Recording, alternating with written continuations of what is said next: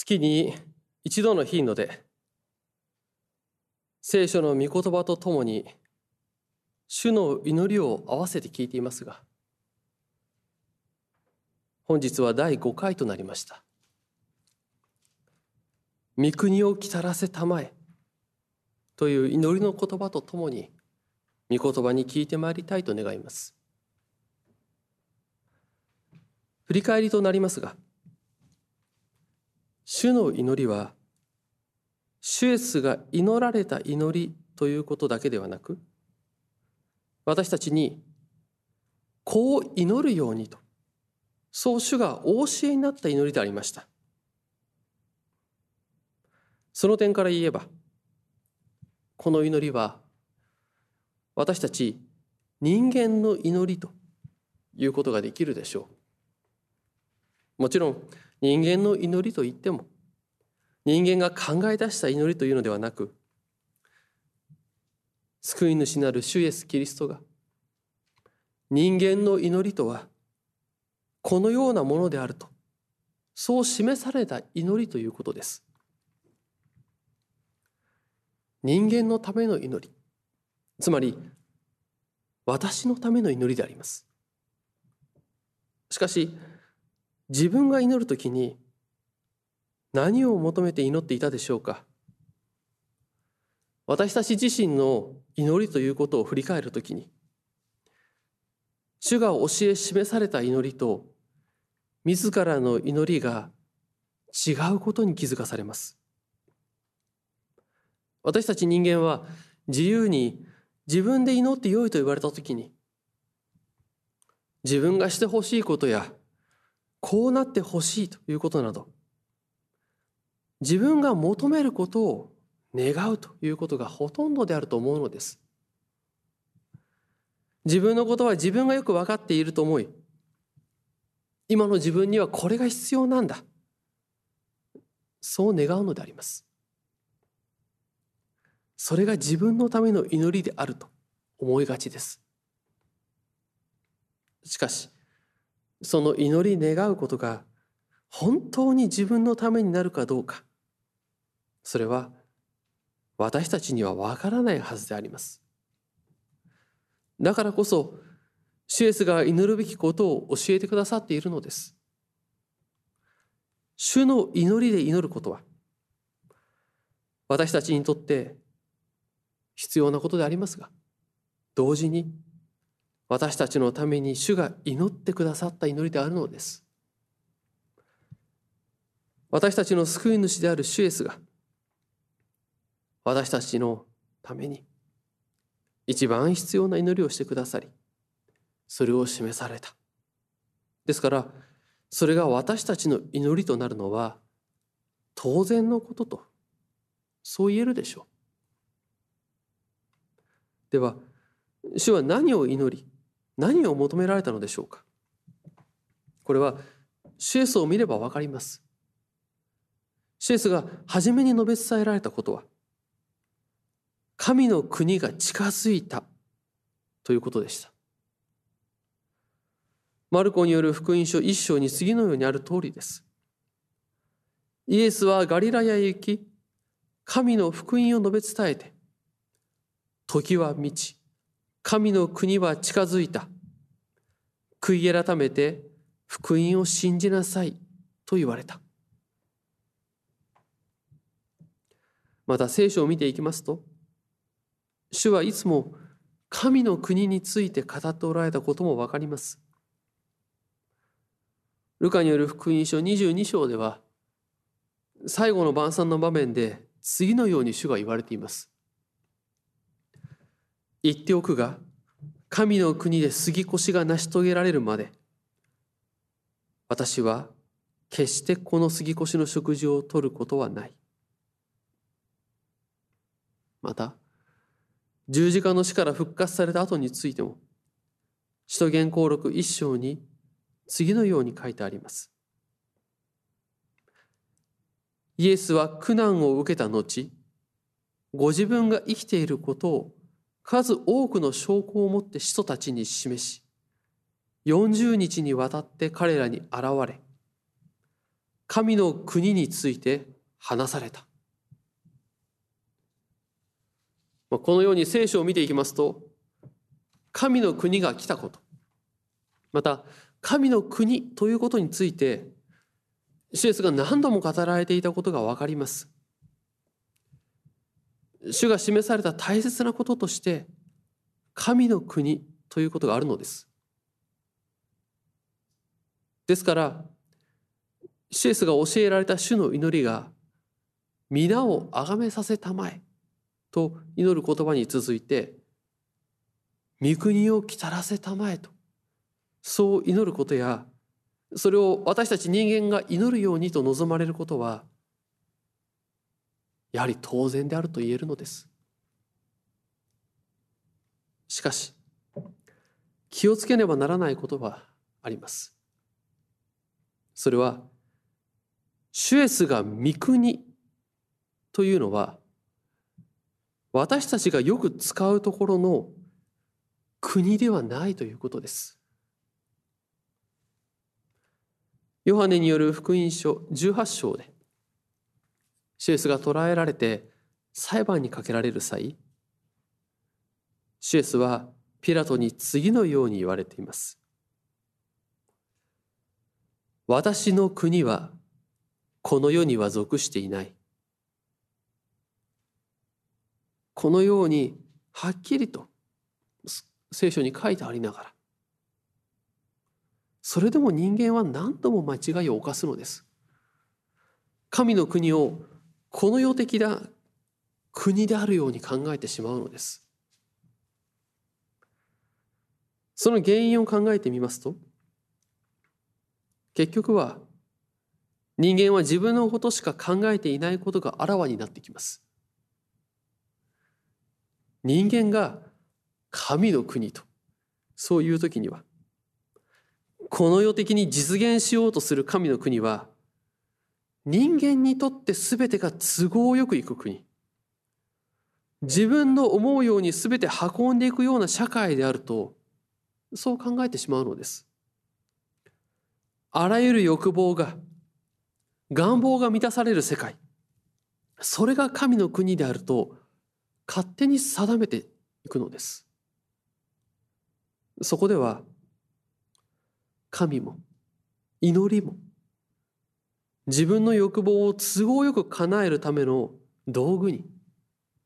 願望機になり下がります。そこでは人間の救いについても魂の救い罪の救いということではなく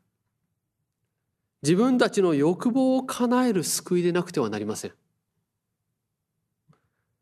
自分たち人間の生活についての救い抑圧からの解放の救い。あるいは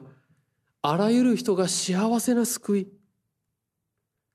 まあ、などとそのようにもういかにももっともそうなそういった言葉を使ったところで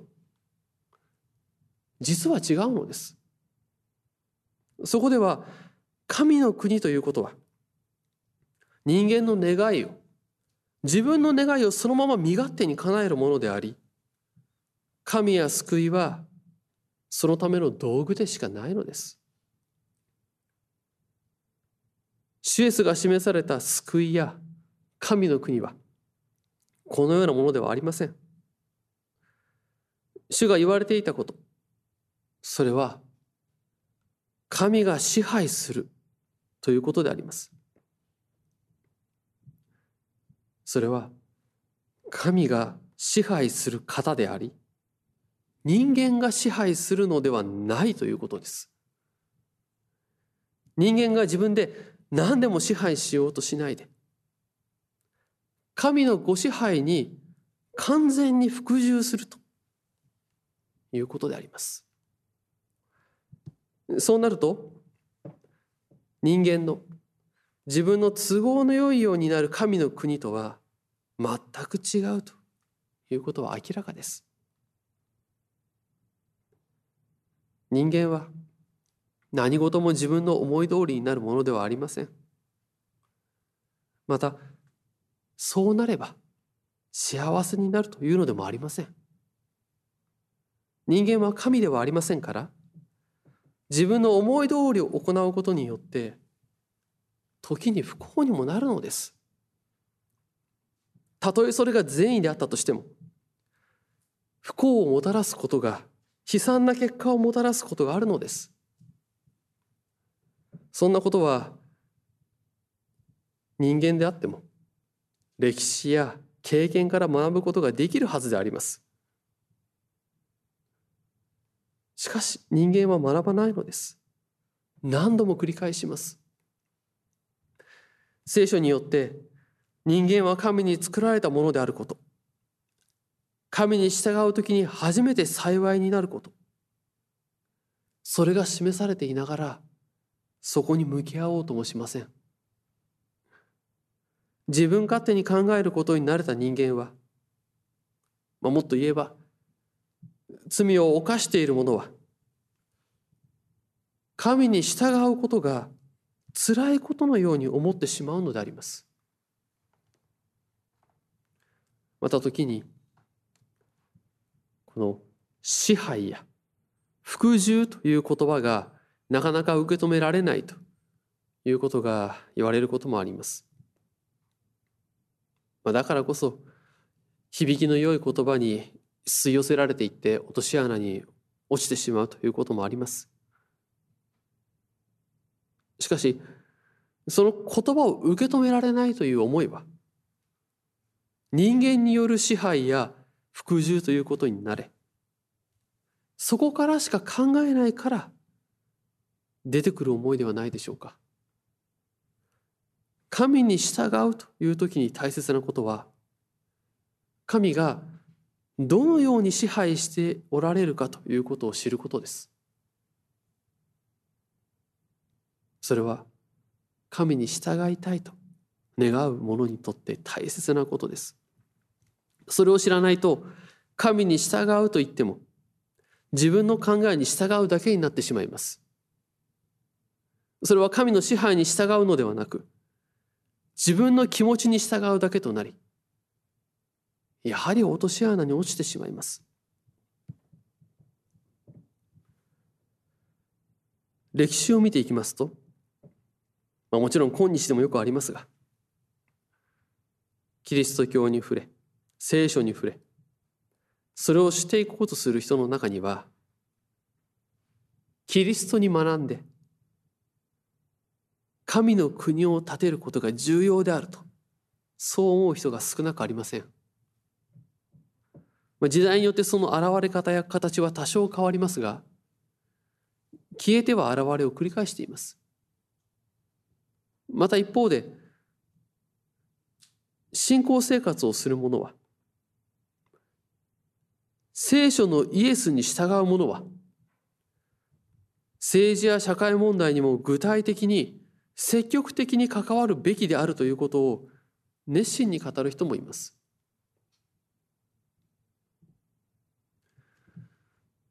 そのような考えには神の国を作るということが重要であると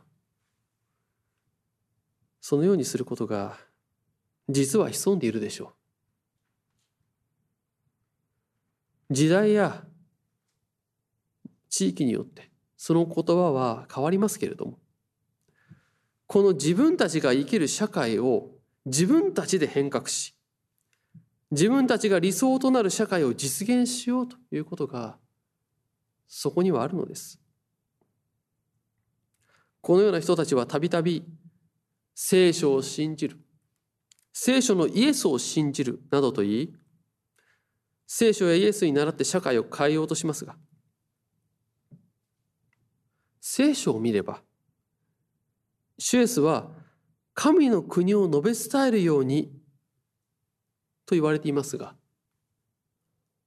神の国を作るようにとは言われていないのです。シュエスは初めから神の国は近づいた。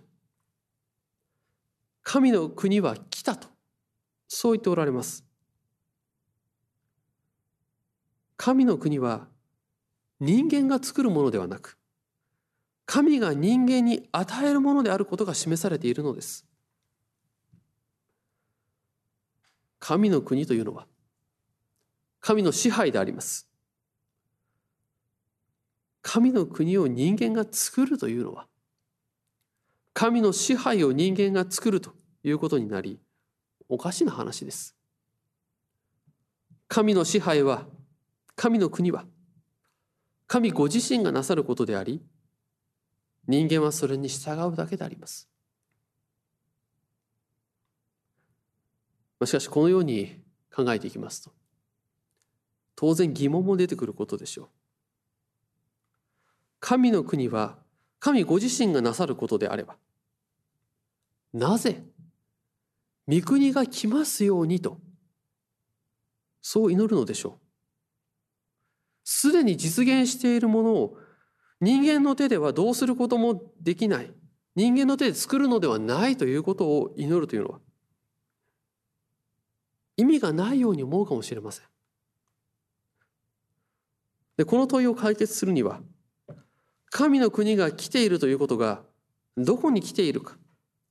あるいはどういう形で来ているかということを知ることが必要となります。神の国は神の支配でありますから地上の国のようなものではありません。神の国はいつ来るのかとそう問うた人に対してシュエスはルカによる福音書17章で次のように答えられています。神の国は見える形では来ない。ここにある。あそこにある。と言えるものでもない。実に神の国はあなた方の間にあるのだ。神の国があなた方の間にある。これは他の訳ではあなた方の中にあるなどとも訳されますがそれはどのような意味でしょう？これはもちろん人間の心の問題などというのではありません。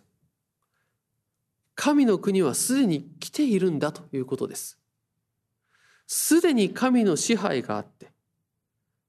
その支配を受けるところに神の国があるということです。では順番に遡りますけど。神が支配されるとはどういうことでしょう？支配という言葉に惑わされるとそれが恐ろしいことのように思えるかもしれませんがそうではありません。そもそも前提として神が支配するとなれば本来人間はそれに従わなければなりません。しかし人間はそれすらもできないのです。神の御心通りに完全に行うことはできないのです。ですから、もし神が厳しく支配されるのであれば、人間は裁かれ、滅びるしかないのです。このような前提がある中、シュエスは神の国が来たと言われるのです。神の前にその御心の通りに行う力などなく神に背き裁かれれば滅びるしかないものであっても生きられるようにそう神が支配されるようになったということであります。救いの道が用意されたということです。ですから、時が満ち、神の国は近づいた。悔い改めて福音を信じなさいと。そう宣言されるのであります。神が支配するというのは、厳しく従わせようとするのではなく、人間を救うものであり、喜んで従うよう招くものであります。だからこそ、御国が来たとそう言われたシュエスは人間の罪の贖いとして十字架にかかり主を信じ悔い改めるすべての人に救いが与えられるようにしてくださるのです。このようにして不従順な罪人にも神の支配が救いの御手が及ぶのであります。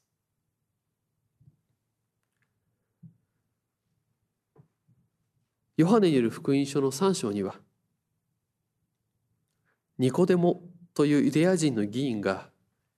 シエスを訪ねた記事があります。そこでは次のように言われています。主の言葉です。はっきり言っておく。人は新たに生まれなければ神の国を見ることはできない。またこうも言われています。はっきり言っておく。誰でも水と霊度によって生まれなければ神の国に入ることはできない。これは端的に言えば神の国のことが分かるには新しく生まれる必要がありそれは新たに水と霊によって生まれるということであります。ですから神の国が来るようにとそう祈ることは新しい水と霊とによって生まれるために祈ることであるのです。神の国は私たち自身のところに来るものです。神の国が来るようにと祈るのは自分が悔い改めて改心し精霊によって新しく生まれ洗礼を受けるために祈ることになるのです。それは自分が神の支配に服し神のものになりきるのでなければ神の国のために祈るということにはならないということです。私たちは信仰を与えられこの恵みを信じた時に神の国は確かに来た。神の国はすでに来ている。そのように言うことができるのです。イザヤ書の49章では次のような言葉がありました。主はこう言われる。私は恵みの時にあなたに答え救いの日にあなたを助けた。私はあなたを形作りあなたを立てて民の契約とし国を再興して荒廃した修行の地を継がせる。パウロはコリントの信徒への手紙2でこのイザヤ書49章の言葉を引用しながら次のように書いています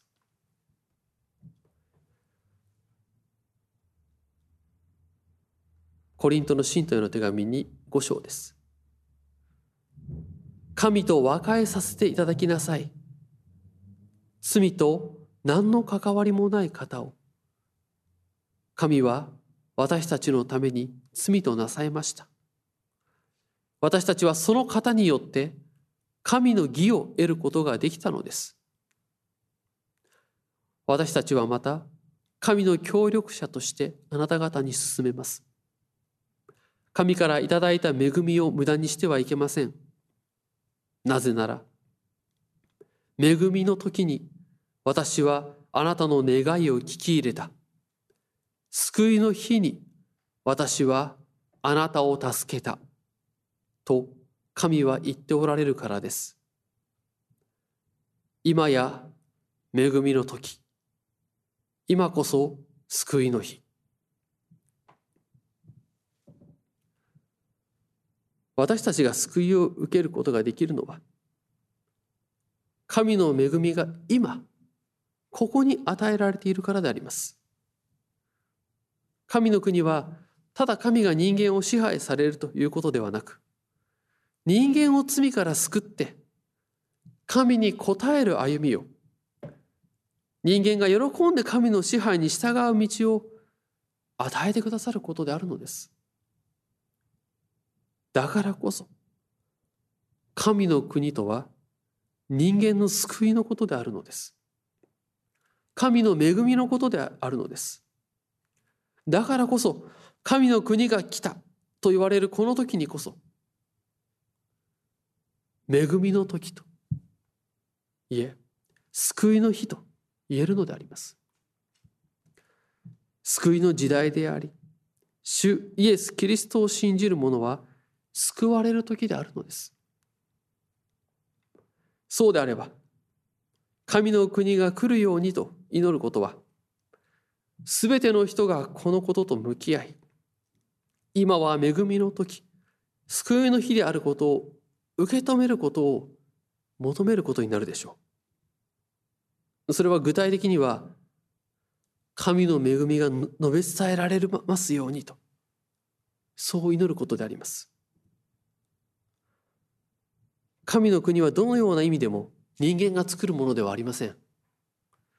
神の国は神が与えてくださるものです。だからこそ私たち人間はそのために祈るほかないのです。神が与えてくださる恵みが十分でないからと祈るのではありません。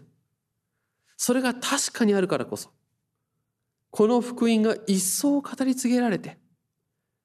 神の救いに預かるものがあるようにと。神の救いと向き合うものがあるようにと。そう祈るのであります。また同時に、すでに救いに招かれている者は、すでに与えられた救いをますます固く信じ、主に応える歩みをなすことができるように、従順に神に従う歩みとなるように、切に願い祈ることになります。神の支配は今日も生きているのです。いつも私たちを生かしてくださるものです。私たちは一度の主イエス・キリストの十字架の犠牲によりそれを信じ告白し受ける一度の洗礼によって救われたのですがその救いは昔の話ではなく今日も私たちを生かしてくださるものであります。だからこそそのために祈るのです。自分たちの信仰のために祈ることも神の国が来るようにと祈ることになるのであります。シエスが神の国が来たと言われた時にはそれ以上のことは言われませんでした。もちろん後に例えを用いて多くのことを教えられましたがそこでも神の国についてがその話が主だったものでありました。なぜなら神の国は信仰生活全体を含むことだからです私たち人生の歩み全てを含むことなのです。その意味で神の国のために祈るというのは信仰の全てについて祈ることであります。主イエスが教えてくださる祈りを主が十字架と復活によって与えてくださる救いを恵みを感謝を持って受けたいと願います。主が立ててくださる教会に連なり、主が教えてくださる祈りを共に祈り、皆をあがめ、福音を述べ伝える歩みをなしてまいりましょう。主イエスがもたらしてくださる救いを感謝を持って受け、ともどもに賛美の声を上げながら歩んでまいりたいと願います。